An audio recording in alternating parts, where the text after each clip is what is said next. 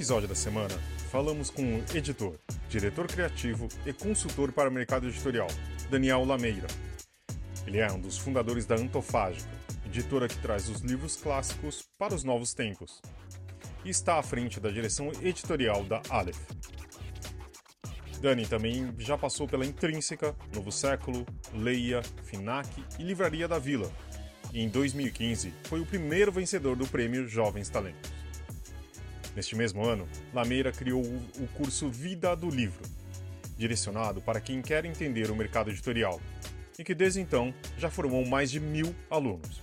Neste bate-papo, ele fala sobre a nova edição do curso, que volta renovado, passando por todas as etapas da produção de um livro. Discursa sobre o estado atual do mercado editorial, da sua visão sobre os erros, acertos, das chances perdidas e sobre suas crenças para o futuro do setor. Além disso, ele fala ainda sobre o trabalho que tem feito na Antofágica e conta como foi ser o presidente da categoria Literatura na primeira edição da CCXP Awards. Esse podcast é um oferecimento da MVB Brasil, empresa que traz soluções em tecnologia para o mercado do livro. Além da MetaBooks, reconhecida plataforma de metadados, a MVB oferece para o mercado brasileiro o único serviço de EDI exclusivo para o negócio do livro com a Pubnet, o seu processo de pedidos ganha mais eficiência. E já ouviu falar em POD, impressão sob demanda? Nossos parceiros da Um Livro são referência dessa tecnologia no Brasil, que permite vender primeiro e imprimir depois, reduzindo custos com estoque, armazenamento e distribuição. Com o POD da Um Livro, você disponibiliza 100% do seu catálogo sem perder nenhuma venda. Esse é o episódio número 228 do podcast do Publish News, do dia 1 de agosto de 2022, gravado no dia 28 de julho. Eu sou o Fábio Errara e esse episódio conta com a participação de Tali de Menezes, Karina Lourenço e Talita Facchini, e a edição de Fábio Errara. E não se esqueça de assinar a nossa newsletter, nos seguir nas redes sociais, Instagram, YouTube, Facebook e Twitter todos os dias com novos conteúdos para você. E agora, Daniel Lameira. Obrigada, Daniel, por você estar participando aqui com a gente no podcast, por ter aceitado o nosso convite. Sempre eu que agradeço. Você aqui para falar com a gente. Você sabe é... que eu adoro o trabalho de vocês. Muito obrigada. É, Daniel, eu tinha várias perguntas antes de, de... Já tenho várias perguntas para fazer para você durante essa nossa conversa, e eu acho que eu quero começar falando sobre a vida do livro, que eu acho que é o seu projeto, seu maior projeto, né, que já tem anos que você cuida disso. Foi criado, me corrija se eu estiver errado, mas foi criado em 2005, tem mais de, já teve mais de 10 turmas e já formou mais de mil alunos. Ou seja, é uma coisa grande, né? É, eu, e agora você está lançando essa nova edição que vem diferente das anteriores, de um modo geral. É, bom, é, foi 2015, na verdade, que comecei. Ah, 2015. É, o, mas é isso, foram 10 turnos, todo o resto tá, tá certo. Mas, assim, era um projeto muito é, é, é, pouco ambicioso no começo, assim. É, na verdade, era um sentimento que eu tinha, até falava bastante com o Fábio é, sobre esse sentimento à época, de ter começado a trabalhar em editoras, ter começado a trabalhar nos bastidores do livro e, e, e antes disso não ter nenhum acesso a como se fazia o livro, né? Antes, quando eu estava na livraria, ficava me perguntando, né, como que decidem uma capa, porque a tradução está assim, ou porque é, a quarta capa desse livro está desse jeito e não daquele, porque esse preço. E ficava imaginando, né, junto com os outros livreiros ali, poxa, por que que é desse jeito? Né? Eu fui trabalhar na Leia, e aí eu comecei a ver como as decisões eram tomadas, é, descobri que elas eram muito menos é, é, é, científicas do que eu imaginava quando eu estava fora do, das editoras, assim, né? Era uma coisa muito de, de feeling, de experiência que aquelas pessoas tinham e tomavam uma decisão porque era o que se tomava, assim, não necessariamente algo é, muito secreto, mas tinha esse ar é, é, de algo inacessível. Então, né, depois passei por outras editoras e quando eu estava na Aleph eu resolvi, por um outro incômodo que tinha acontecido para mim, é, que eu tinha trabalhado em todas as áreas. Eu tinha trabalhado na área comercial, tinha trabalhado no marketing, tinha trabalhado no editorial. Então, é, era muito bom transitar entre essas áreas e, e entender, né, como que era apresentar um livro na Saraiva, como que é a margem de um livro, ou é, como né, que o marketing vai divulgar, qual que é o budget. E eu sentia que vários problemas de colegas, às vezes estavam em outras editoras, ou de pessoal mesmo na Aleph na época, era de não entender exatamente como funcionava a outra área, né? Como funcionava o editorial, como funciona o contato com a gente. Então, é, um dos objetivos foi esse, foi, putz, eu vou um é, é, desacralizar um, ou tipo é, deixar aberto às pessoas como que funcionam, né, os bastidores do mundo editorial e ao mesmo tempo vou tentar que as áreas entendam um pouco, né, tem um, até para produzir melhor é, o que os amiguinhos né, do setor ao lado fazem, porque era muito isso, né? Um livro não vendia e começava um culpar o outro e às vezes culpar sem é, é, isso em várias editoras, né? Pô, esse marketing desse aqui não foi bom, não, o comercial não soube fazer a colocação, mas também essa capa aqui é horrível, não, esse preço nunca ia vender, sempre tinha alguma coisa, né? Mas para você opinar e aí também para você acho, crescer profissionalmente, você tem que entender o, o todo e, e, por que, que essas, essas decisões são tomadas, né? Então, eu comecei muito pequeno, chamando o pessoal lá no, numa sala da Aleph mesmo, 10, 15 pessoas. É, aí começaram alguns lugares me chamar para dar também, então dei no barco, vim aqui no Rio dar em alguns lugares. E aí, no, no antes da pandemia, eu dei a primeira turma online, para mim foi uma grande surpresa, que antes eram 15, 20, 30 alunos e vieram 650 alunos. É, fiquei sob pressão, fiquei nervoso em dar as aulas e falar besteira, é, mas foi muito bom, assim, né? Além de ser um momento que me deu um, um, um alívio financeiro de não ficar preocupado com aluguel dos meses seguintes, é, pelo menos alguns aluguéis eu tinha recebido. É, fiquei muito impressionado com tanta gente querendo saber, né? E tinha muita gente que eram de outras áreas, médicos, professores, autores, muitos. E eu dei as minhas quatro aulas que eu sempre dou, né? Pô, como começa um livro, aquisição, contato com a gente, autores, o que, que é uma editora, é, é, como que se faz o livro, cada etapa, marketing, futuro do livro, branding. É, e, mas eram tanta gente, eu estava tão animado com aquilo que eu comecei a chamar outras pessoas para gravarem vídeos às vezes. Ah, o pessoal ficou é curioso com ghostwriting. Aí chamava o ghostwriter, eles gravavam um vídeo, a gente começava a trocar além das aulas. E aí quando né, começou a pandemia, e agora passaram dois anos e pouco que eu dei esse curso. É, eu não tinha dado nenhum depois dele, mas eu me senti pressionado a, se eu desse de novo, fazer com mais é, é, responsabilidade ou com mais é, é, cuidado do que eu tinha feito anteriormente, né? E foi quando eu comecei a organizar esse, é um curso que eu gostaria de ter feito quando eu comecei a trabalhar com livro, né? Então, as minhas quatro aulas continuam, mas elas se expandem em 24 aulas gravadas com pessoas que sabem mais sobre as etapas específicas do que eu, né? Então, eu falo nosso contato com agente literário, aí tem a aula da Lúcia Riff, é, né? Falo sobre como é ter uma editora, tem o Gustavo da Dublinense ou o Wagner da Malê, é, direção editorial tem a Raquel Koser, da Harper. Então, comecei a juntar tradução, né? O Caetano e o Rogério Galindo falando sobre tradução as pessoas que eu admirava muito e, e que eu também queria ouvir elas e fazer perguntas para elas sobre sua, seus ofícios específicos. E aí ficou, pô, tem umas aulas. Quanto tempo que demorou para você formar essa galera toda e conseguir fazer esse curso, essa edição? É que eu fiz, fazia isso paralelo às várias outras coisas que eu uhum. tenho feito, né? Então, ao trabalho na Aleph, ao trabalho na Antofágica, uma consultoria para Boutique Filmes, que eu também dou. É, então, eu gravava à noite, então demorou oito meses, mais ou menos, para conseguir agendar todo mundo. tive pedra no rim no meio do caminho, fui operar, então foi... Agora eu nem acredito que vai estar tá saindo, assim, fiquei até emocionado de, caraca, finalmente. Daniel, eu sempre gostei de conversar com você, né? E já faz muito tempo que a gente não se encontra. Quando você vier em São Paulo, por favor, né? Vamos tomar uma cerveja? Vamos.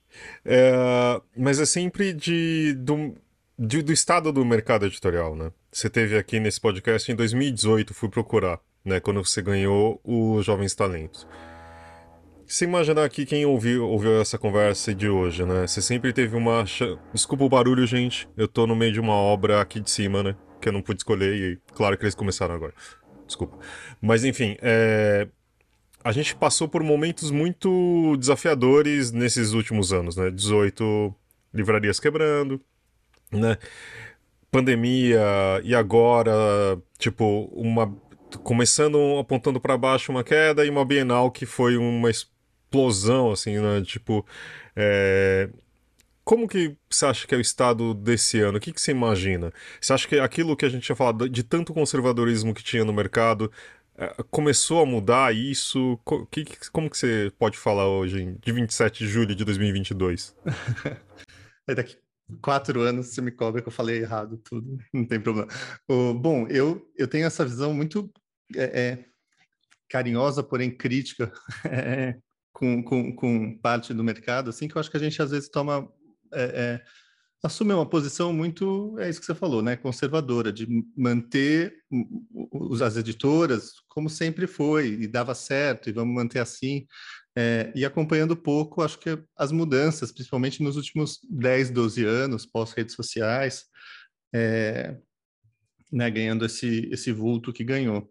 Né, tem editoras até hoje que se orgulham de não trabalhar com influenciadores, ou que, né, quando começou a pandemia, um monte de gente não tinha e-commerce, né?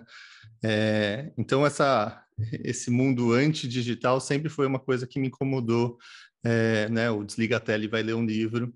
E, e eu digo isso porque eu acho que, que esse cenário que a gente está passando, é, para mim ainda continua um pouco disso. Acho que a pandemia obrigou algumas editoras a tomarem alguns passos, é, é, né, que, de, de, dar uma atenção maior a esse universo digital, mas também agora que né está um pouco amenizando, não necessariamente elas estão muito continuando a pensar é, coisas novas nessas áreas. Então, eu, eu tenho um, uma visão um pouco pessimista no sentido de é, eu acho que o mercado vinha caindo, né? Vocês têm notícias aí com a Maria, a Marida Nielsen falando, né? 10 anos consecutivos de queda, né?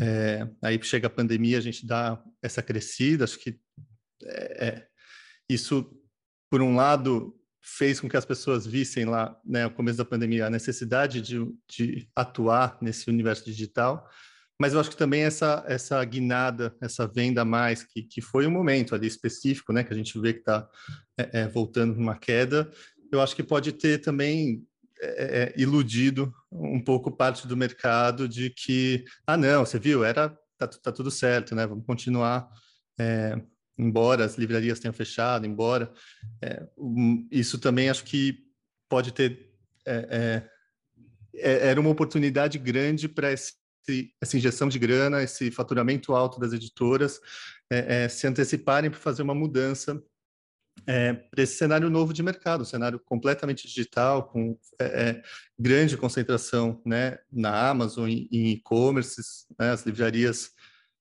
um cenário de livrarias independentes, um cenário de livrarias independentes muito interessantes, é, mas esse é, e a leitura crescendo, mas nada que chegue perto do que é, foi, né, as, as megastores com Cultura, Finac, Saraiva.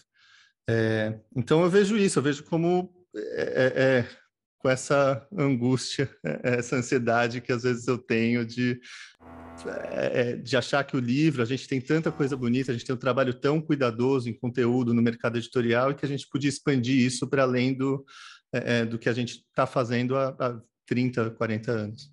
Só para dar uma continuidade, para não parecer que o Daniel é essa pessoa ranzinza de toda e sempre.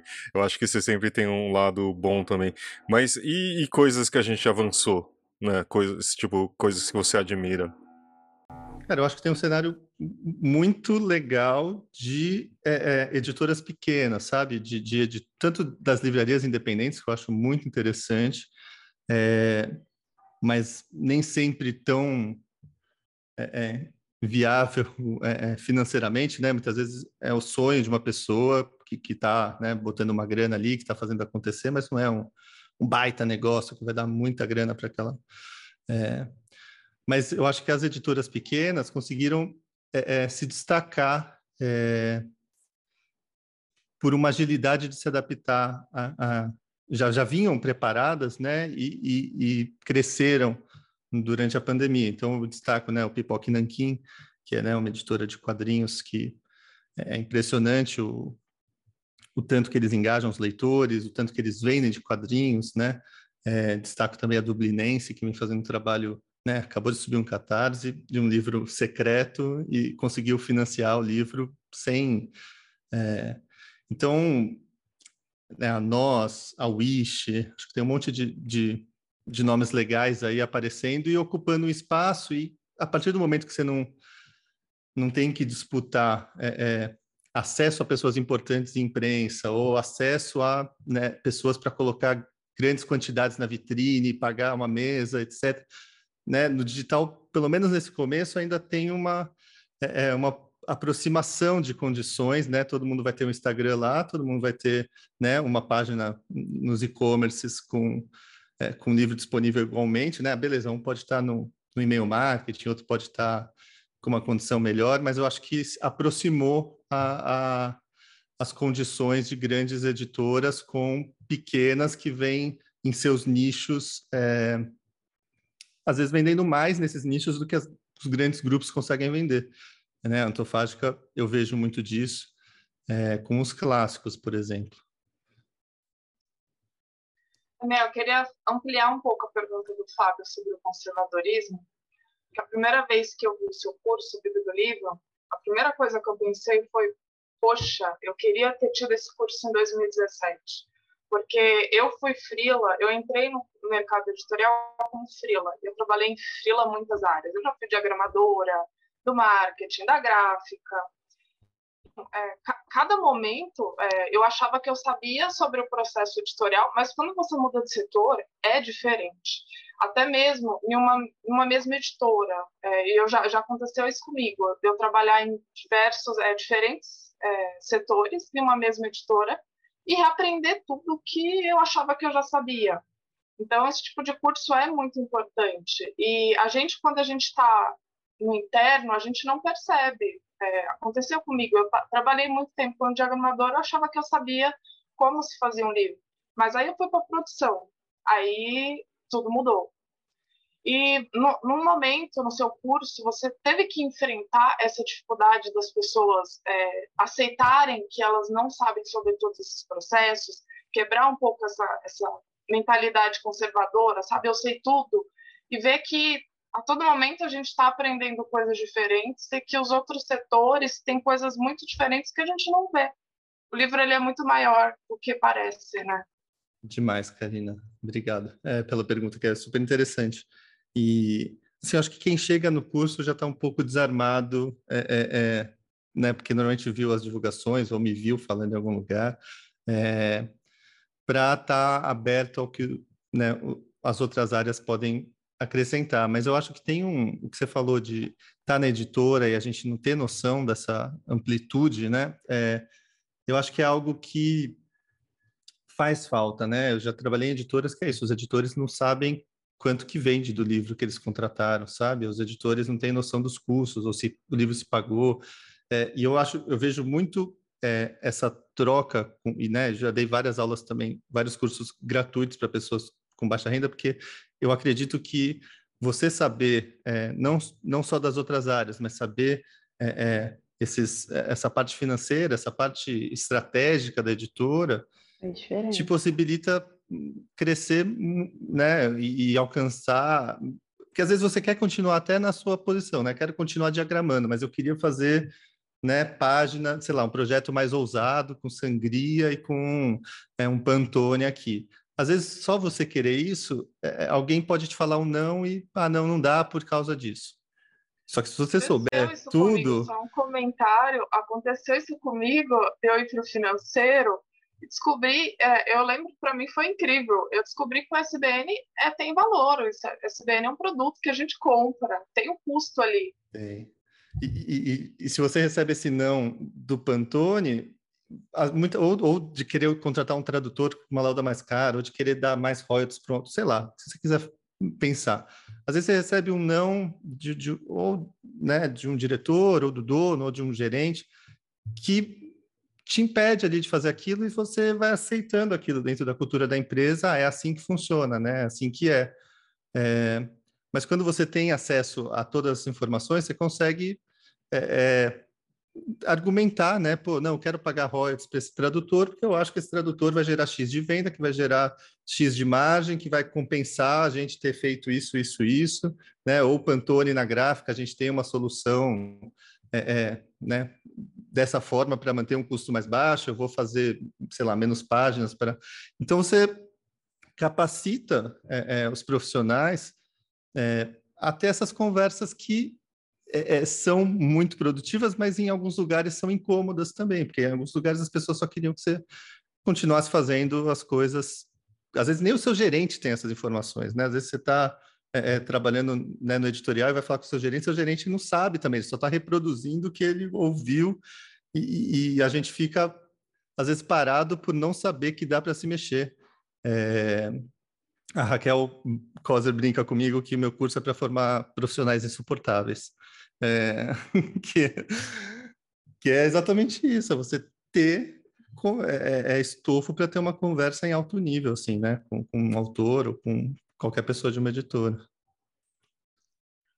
Daniel, você, você, tá, você dá esse curso desde 2015, não é tanto tempo assim, mas de alguma forma você consegue mapear um pouco a, quem é que te procura, se esse perfil mudou de lá para cá. É assim, é, é gente que já está no, já tá no mercado e quer se aperfeiçoar, é autor independente, é, é caras assim que estão vindo, que não sabem nada e talvez vislumbrem, entendeu? Um desejo de entrar nesse mercado. Você tem uma ideia de como é o seu, o seu o, o perfil do pessoal que te procura? É, o, que eu, o, que eu, reparei muito de mudança, Thales, foi é, antes realmente eram pessoas que estavam, ou autores que queriam né, serem ser publicados, ou eram é, é, profissionais que estavam ali no começo de carreira, ou às vezes até algum profissional já, né, uma posição mais legal, mas que queria entender é, a estrutura. E com o passar do tempo eu fui vendo um, um interesse de pessoas em todas essas áreas também, mas com um viés mais independente de, é, de atuação, né? Então, o autor que não necessariamente ele quer né, ser publicado por uma grande editora, mas ele quer entender, né, até para se autopublicar ou para achar uma outra solução. É, muita gente também querendo abrir editoras, é, que também era algo muito difícil, né? É, com, com, há sete anos menos, mas há dez, né? De você achar soluções gráficas mais baratas, de você ter uma distribuição, você não conseguia se cadastrar num, numa grande rede, se você fosse uma editora pequena no passado, né? Hoje você bota marketplace no e-commerce e está vendendo ali, o seu livro aparece tanto quanto da companhia. É, a não ser que eles paguem os ads, eles aparecem mais. É, então, eu vi muito essa mudança de pessoas com, com é, menos vontade de entender o todo para participar deles, mas com vontade de construir é, é, a sua parte também, sabe? De, de construir o caminho que ela acha, seja uma agência de marketing, seja o pessoal que queira fazer conteúdo para YouTube, para podcast. É, então, isso tem sido legal de ver a galera mais mão na massa, né? E o seu curso é, é, bem completo, né? E você agora chamou 24 profissionais para poder complementar cada área ali que engloba o mercado editorial e livreiro. É, mas vou fazer uma pergunta meio difícil, não sei. É, se você pudesse elencar ali uma aula, alguém assim, assista essa, por favor. E eu acho que você não vai se queimar com nenhum dos, 20, dos outros 23, porque são todos seus amigos, todo mundo entende. Mas assim, se você tivesse que elencar uma aula assim que todo mundo deveria real prestar atenção e que, é, dado ao mercado atual, você acha que é super importante? É, tem algumas aulas ali que, que, assim, eu ia responder uma coisa, mas a sua última frase fez eu mudar. É, que, dado ao mercado atual, né, tem a aula da Cláudia da Audible, que é bem interessante, tem a aula da Joana da Bookwire, que fala de futuro do livro, que é um dos meus assuntos preferidos, assim, né, de um futuro até de como essa mídia pode evoluir, né, no digital. É, mas, assim, uma aula que para mim é muito importante e, e fico muito honrado de ter tido é a aula da Lúcia, da Lúcia Riff, que para mim é uma grande referência, uma pessoa assim que é uma entidade do mercado, né? Muito humilde, muito é, é generosa nas trocas e que ela foi muito aberta, assim, sabe? Como que você procura novos autores, o que te interessa no autor novo, como... Então, foi ela explicando o básico de, né, você quer ser agente, você quer ser autor, como que isso funciona. Então, para mim, foi muito emocionante ter tido essa troca, e sempre acho que ela é muito gentil comigo, mais do que eu mereço. É, mas essas outras de, de, futuro, tem uma de, cine, né, de produção audiovisual, que é, nesse momento é muito importante, né? muito investimento em autores nacionais, e aí tem a aula da Aline Bey e do Volpe, é, mas tem essa da Mari Nunes que fala como que se adapta um livro é, para o audiovisual, e ela explica as etapas que eu mesmo não sabia. É legal porque as aulas vocês vão ver, e eu com cara de, sabe, nossa, sério, é assim? com a Aline Válida, todavia, também ela falando de gráfica e falando da COSAC, como eles solucionavam as etapas gráficas, para mim era uma aula também. É, ela falando das fibras do papel. É, então é isso, acho que esse cada participante vai escolher um, um, um ramo de, de aulas que vai encantar mais eles, assim, mas para mim foram essas algumas. Daniel, a gente sempre falava também sobre como furar uma bolha, né? Porque geralmente, se a gente está falando com pessoas no mercado, parece que todo mundo já, já entende um pouco isso, etc. Só que você sempre teve interessado, isso há muito tempo, em game, e em séries, e filmes e, e outras coisas, né? Ah, e, e, inclusive por isso, talvez, um pouco da decepção com o nosso mercado, né?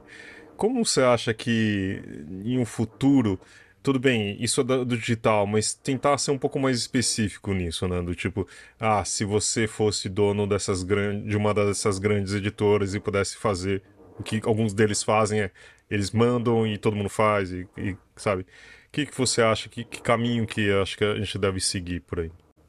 Eu, eu acho assim que, que, as editoras podiam ter uma área de é research and development, sabe, de, de é, é, pesquisa e, e desenvolvimento, é, principalmente para estar tá olhando para novos mercados digitais e formas de monetização no digital, é, além da venda de um e-book, né?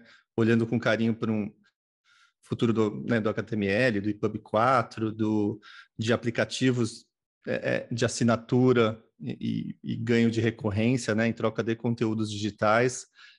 acho que é, contratar profissionais que, que entendam do digital, não só para, né, você sabe bem, várias vezes é, é, pessoas que entendem do digital na editora, às vezes são relegados a um canto ali, é um estagiário, é um cara da internet, é, mas alguém que entenda, que, que consiga ver, né, é, os caminhos que o Spotify está tomando, o caminho que o Storytel está tomando, esses aplicativos novos que estão aparecendo para influenciadores criarem conteúdo, né, a Hotmart, o Sparkle, é, Será que as editoras não poderiam também? É, é, e aí tem até algo institucional, né? Será que uma SNEL, uma é, é CBL não poderia também é, instigar essas conversas e a criação, às vezes, de, de produtos que as editoras possam usar nesse digital? Então, acho que esse olhar para como gerar outras formas de monetização no digital, que não seja só a venda de e-book, agora o audiolivro também que está chegando, acho que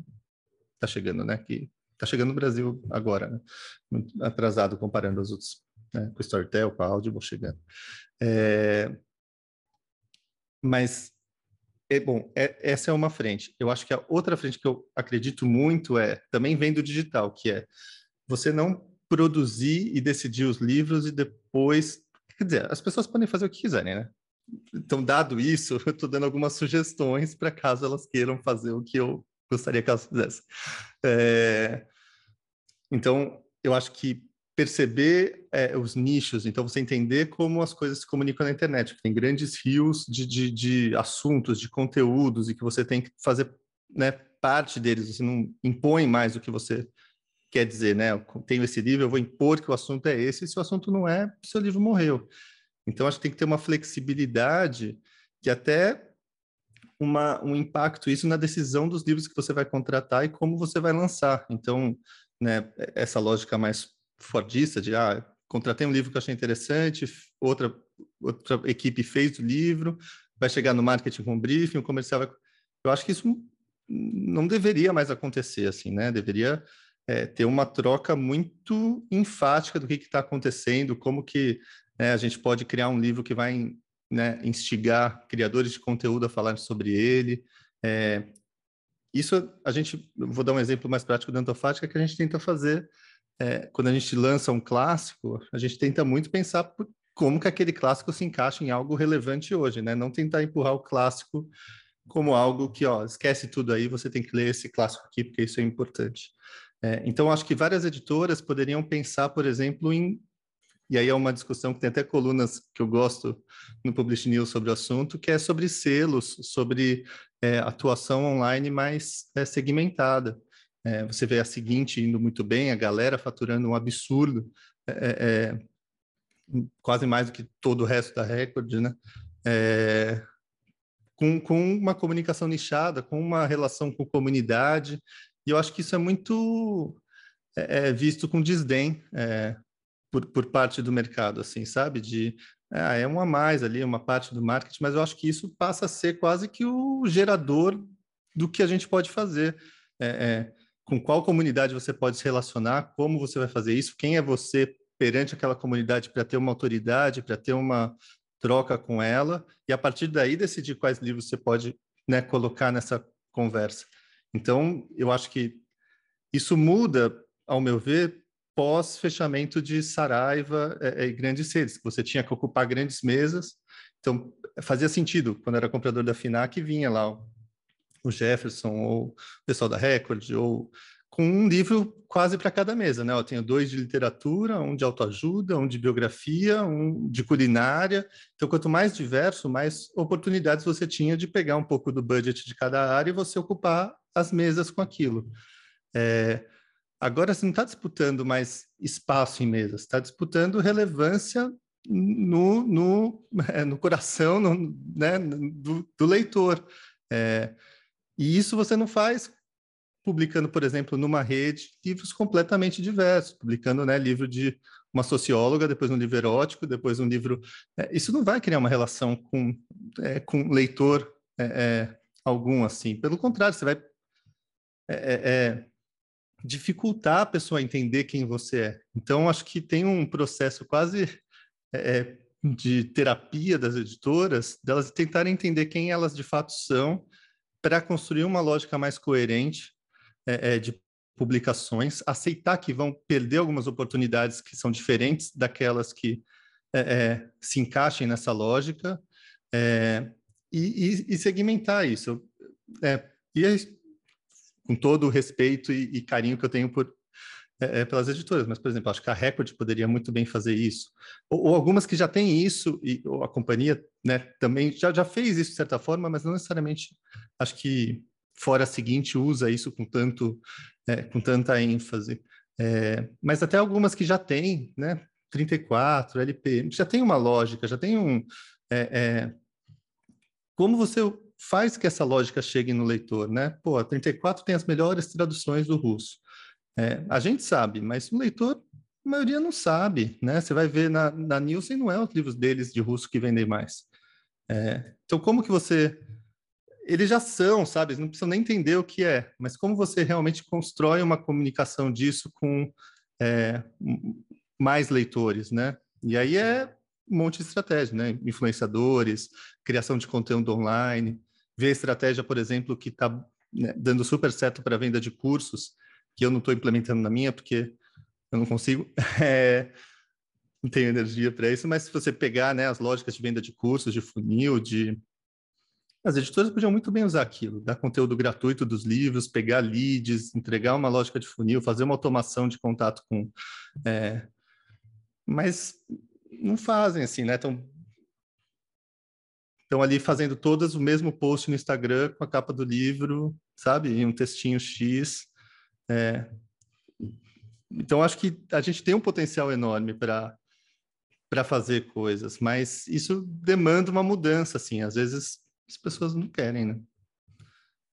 Porque também tá bom como tá, sabe? A galera tá ganhando dinheiro, a editora tá funcionando lá muito bem, tá todo mundo sendo pago, sabe? Então, às vezes, elas não precisam também fazer isso, sabe? Tem editoras que estão muito bem como estão, esse mercado vai durar muitos anos, vai continuar existindo esse mercado do jeito que é, mas eu acho que tem oportunidades. E aí, quem está começando, né, hoje, ou começou nos últimos anos, consegue aproveitar essas oportunidades que às vezes as grandes não querem agora. E do outro lado, como que você acha que é possível aumentar a base de leitores? Né? Que a gente tem também. Leitores são um nicho no, na população brasileira, né? Você sabe muito bem disso. E como na, nessa sua lógica também, como que você acha que a gente chega em mais pessoas e, e, e instigam a, a ler mais? Ou ler, pelo menos.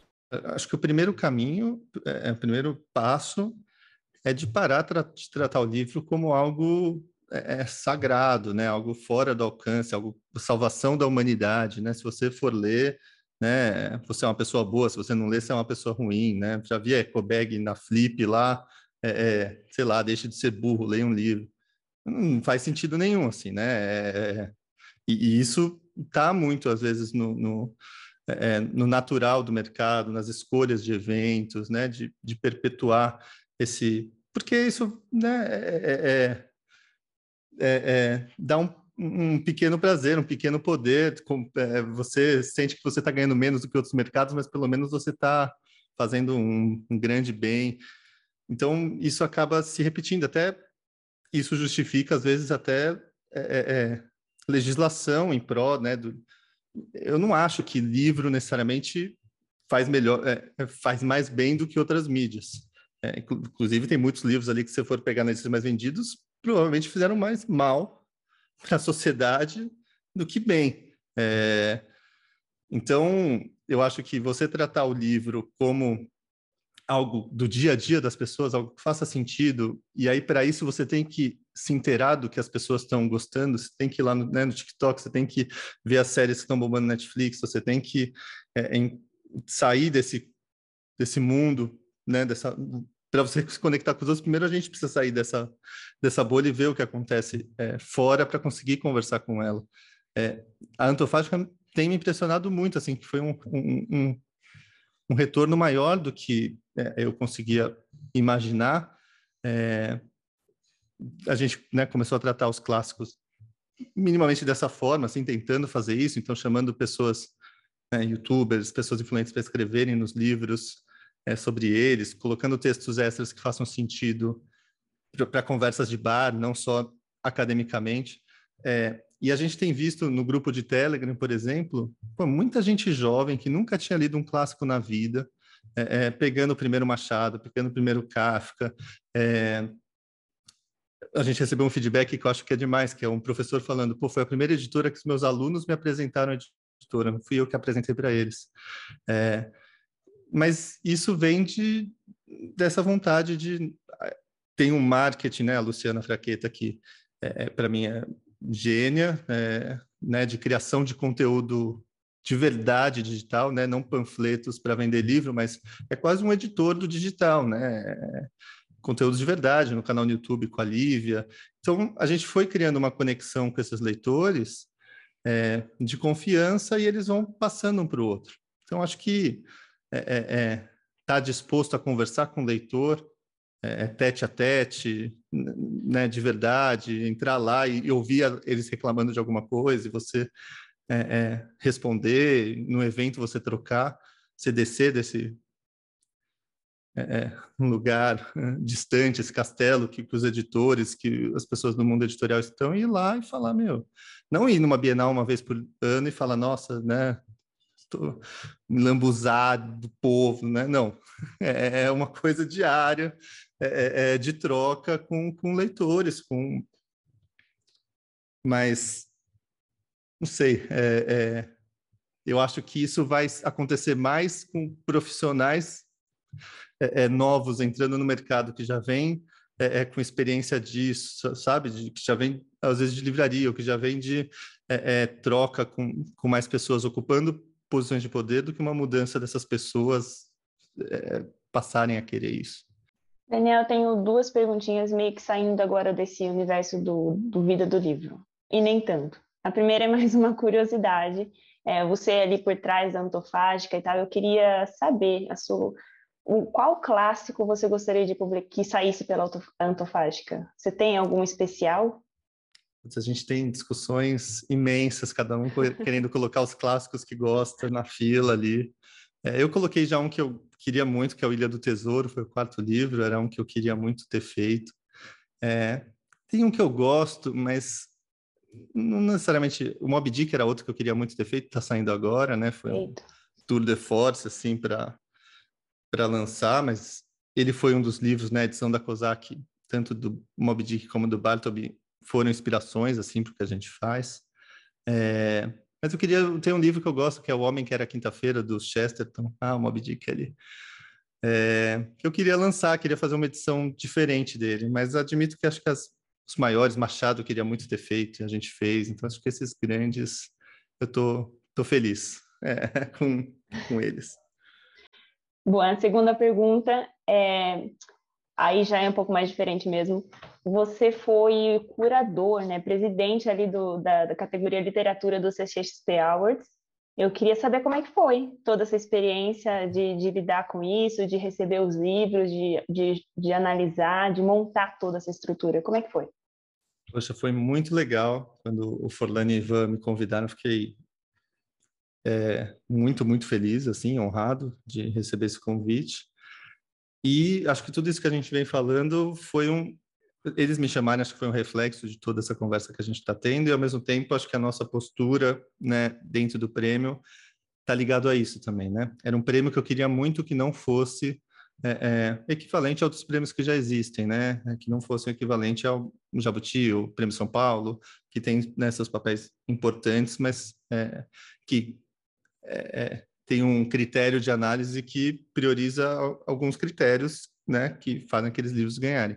Eu não queria que fossem necessariamente esses critérios que pautassem é, a escolha do, do prêmio da CCXP, porque ele está ligado a um evento né, enorme, um evento repleto de fãs, com muita paixão, né, cosplays. Então ele tem uma, uma força, uma vibração ali é, é que eu acho que tinha que estar refletida né, no livro. O pessoal que se, se empolga muito com os grandes blockbusters, é, que fica emocionado, e eu acho isso muito, muito bonito. É uma cultura popular mesmo, assim, né? É, não, a gente fala de cultura pop, mas é isso, né? As pessoas vão lá e gostam daquilo, de fato. É, então, eu queria muito que o, o prêmio considerasse isso e considerasse também, claro, pautas inclusivas, né? Um cuidado de prestar atenção, né? Em quem realmente está criando conteúdo importante nesse momento que a gente está vivendo tão preocupante, né? É, e desesperador, né? 27 de julho aqui de 2022, que a gente não sabe o que vai acontecer daqui três meses, né? É uma maluquice. Então, é, infelizmente, os outros presidentes também, né? A Marina Persson no, no, no cinema, a, a Andresa no, com criadores, etc., estavam com pensamentos muito semelhantes. Então, acho que assim, a coisa mais importante que eu acho que eu fiz foi a escolha dos jurados. É, foi ter escolhido jurados que eu acreditasse que fossem é, é, considerar também isso. Então, né, teve o Giro Takahashi, né, criador da coleção Vagalume, que eu achei que já dava um, é, é, um, ar do que, que a gente estava querendo. Tinha a Camila von, von Holderfer, né, crítica literária também, que também acho que dava essa validação, tinha Afrofuturas, né, criadoras de conteúdo né, é, é, sobre ficção científica, sobre o mundo né, é, então, é, essa escolha, né, a, a Anne Kiangala, é, a Semaya Oliveira, né, no, na não ficção também, que está lá criando conteúdo com, com o Mano Brown no Mano a Mano. É, então, essa escolha de, de, pessoas que tivessem esse olhar foi muito legal. E eu não voto, né, como presidente. Então foi mais de, de ver essas pessoas debatendo, discutindo, pensando o que, que seria. E eu acho que os vencedores, na verdade, as duas listas finais, eu acho que ficaram muito bonitas, assim, né? Porque era a Natália Borges Polesso, o Dinha Anotso e o Ale Santos, né? É uma mulher e duas pessoas pretas né, no, na ficção, e os, na não ficção, né, um livro sobre Ney Mato Grosso, um livro sobre é o que maravilha, um livro sobre racionais, né? Então acho que são, é um bom reflexo não só de onde a gente está, mas também de onde a gente quer ir, é, é, como né, criador de literatura e conteúdos no, no Brasil. E os dois vencedores acho que foram demais também, o Chico Felite, né, com Elk, é, e o Jim com o serviço de entregas também. E foi muito bonito o discurso dele lá. Então, eu achei muito importante assim essa categoria de livros, é, foi difícil, porque a gente tinha prazos curtos para decidir as coisas, mas eu achava tão importante eles terem colocado isso lá, sabe, do lado de cinema, do lado, sabe, do e aí ali no evento você vê, né, os grandes atores do Brasil, os grandes cineastas, os donos, sabe, as pessoas que realmente tomam decisões que vão pautar é, é, é a cultura brasileira, né, em parte ali a, institucional, né, de cinema, de é, olhando livros, olhando ali, vendo nossos, os livros que a gente selecionou né, no palco, tendo que prestar atenção naquilo e tendo que ver o Jim lá e subir. Acho que isso é, coloca o livro num lugar relacionado a essas outras mídias, igual o Fábio falou, que eu gosto muito e que eu acho que é um caminho para a gente criar mais leitores. Então, pô, não, uh, não podia ter ficado mais feliz, fiquei muito nervoso o processo inteiro, mas agora que acabou, estou muito feliz e orgulhoso do que aconteceu. Só lembrando que no episódio anterior a gente conversou com o Jim e ele é ótimo, né? Uma é conversa maravilhosa. Super Aliás, ele cria conteúdo também para YouTube, né? Ele trabalha uhum. com youtubers, né? Com Gato Galáctico, com outros youtubers que... Então, esse universo está conectado já, né? É, o Felipe Castilho, o Eric Novelos trabalham na Garena, escrevendo para o Free Fire. Então, esses mundos é, é já estão se conectando nessa nova geração, querendo no mundo complicado que a gente vive e num ano, final de ano bem difícil, que imagino, é, que, qual que você acha que é o papel de um, uma pessoa que trabalha no mercado do, do livro? O que, que, a gente pode fazer? Eu acho que o primeiro é sobreviver a isso tudo, que já é muito difícil, né? Manter a, a sanidade, a saúde mental e a saúde é, é, física no meio de um momento tão delicado, assim. Então, acho que priorizar a própria sobrevivência nesse meio é, é, é, é importante. Aí, se isso está garantido, acho que pensar realmente em como a gente. É, é eu, e aí, a gente está fazendo uma mudança na Aleph agora que eu estou pensando e falando muito sobre isso, assim, né? Um rebranding completo na marca.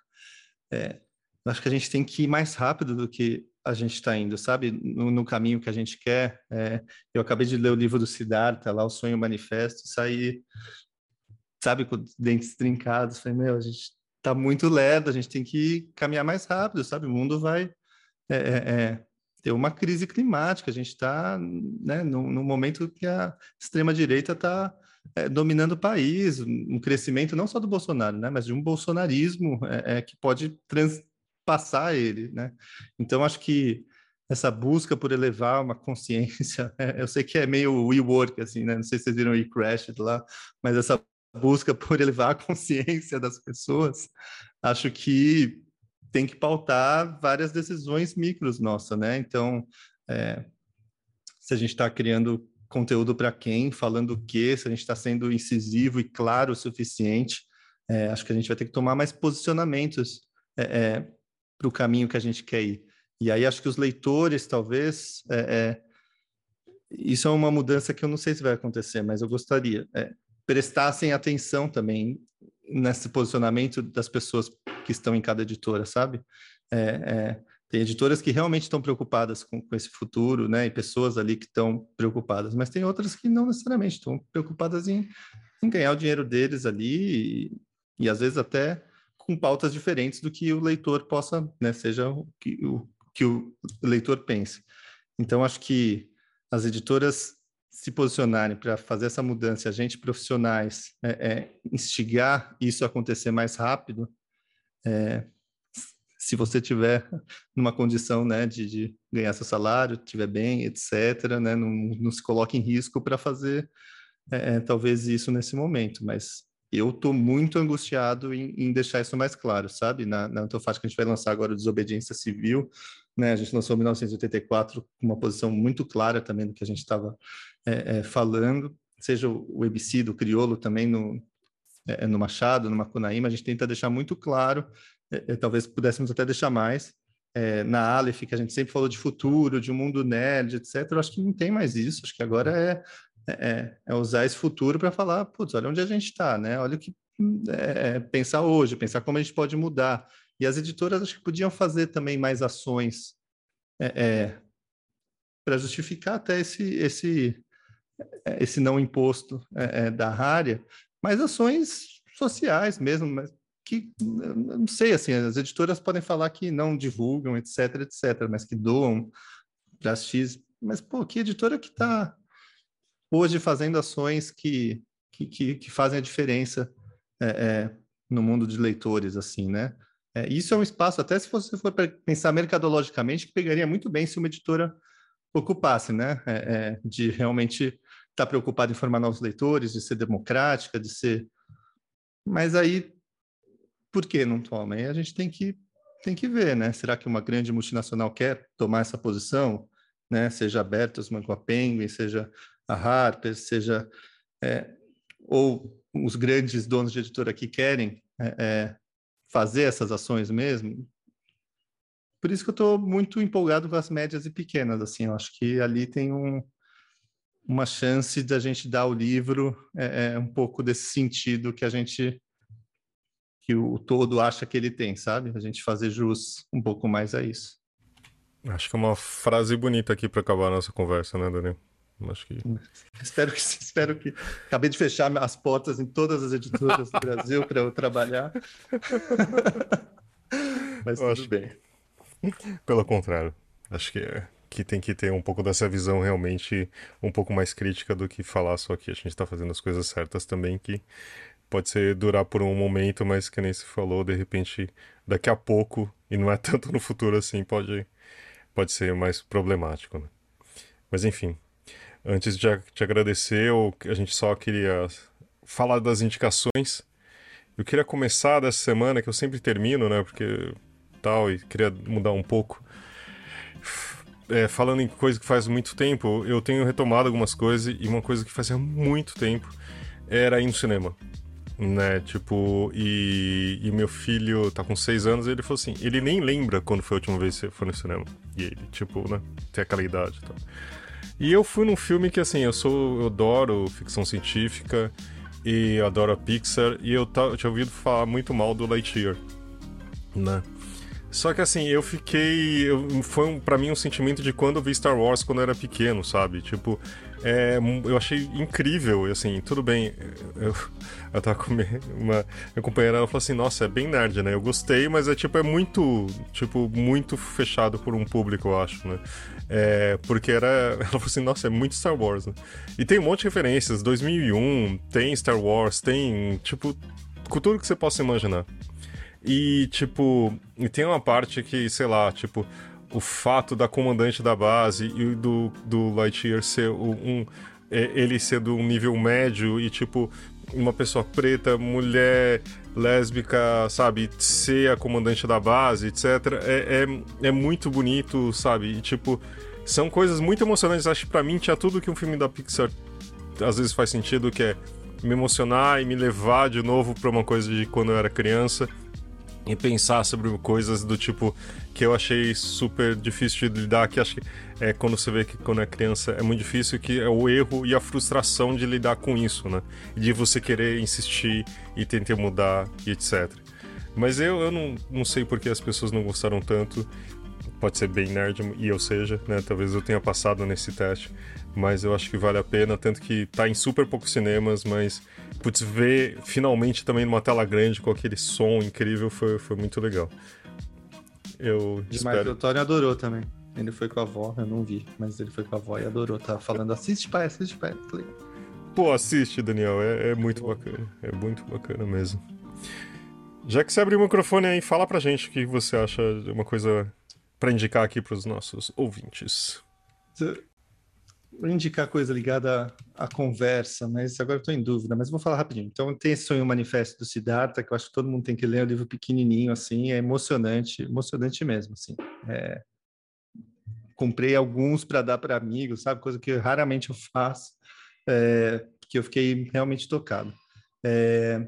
Tem um livro muito bom que saiu pelo Nesp que chama Guerra do, As Guerras dos As Guerras do Livro, é, Book Wars, que fala sobre o futuro do livro, esse momento é, é, é, digital age, né? O livro no, no, na era digital, que eu acho fundamental. Acho que todo mundo devia ler, devia ser leitura obrigatória no mercado editorial para a gente é, pensar um pouco para onde a gente pode ir.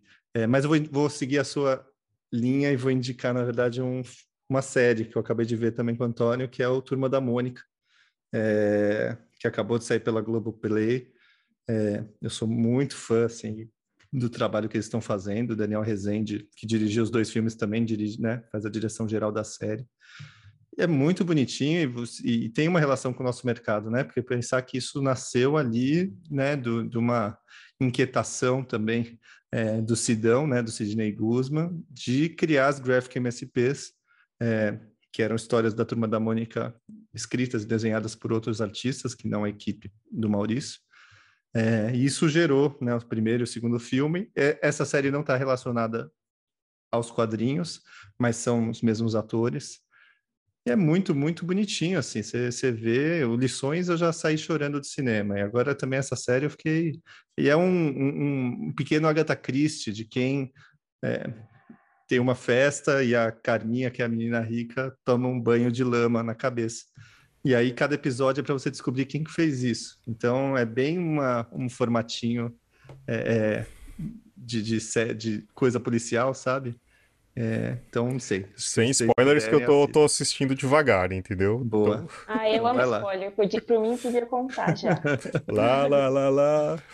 Boa, é isso. Valeu. Vai, Thalita, já que você tá aí, quer saber dos spoilers das coisas?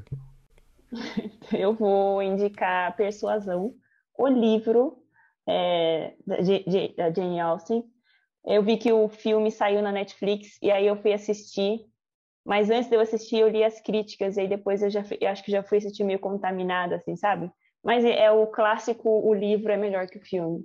Então, estou indicando o livro, mas quem quiser também assista o filme, porque enfim, é levinho, assim, sabe? Eu achei que eles fizeram uma leitura diferente se for comparar com os outros filmes da, da Jane Austen que foram adaptados para o cinema, para o audiovisual. Então, vai o livro e, de quebra, quem quiser assiste o filme também, que está na Netflix. Boa. E você, Karina?